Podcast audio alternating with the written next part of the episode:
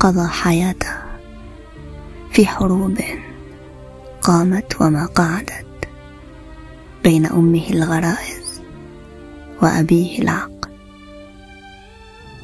وقبل أن يموت فوجئوا حين أصر لهم بأن ما قتله هو أخته العاطفة.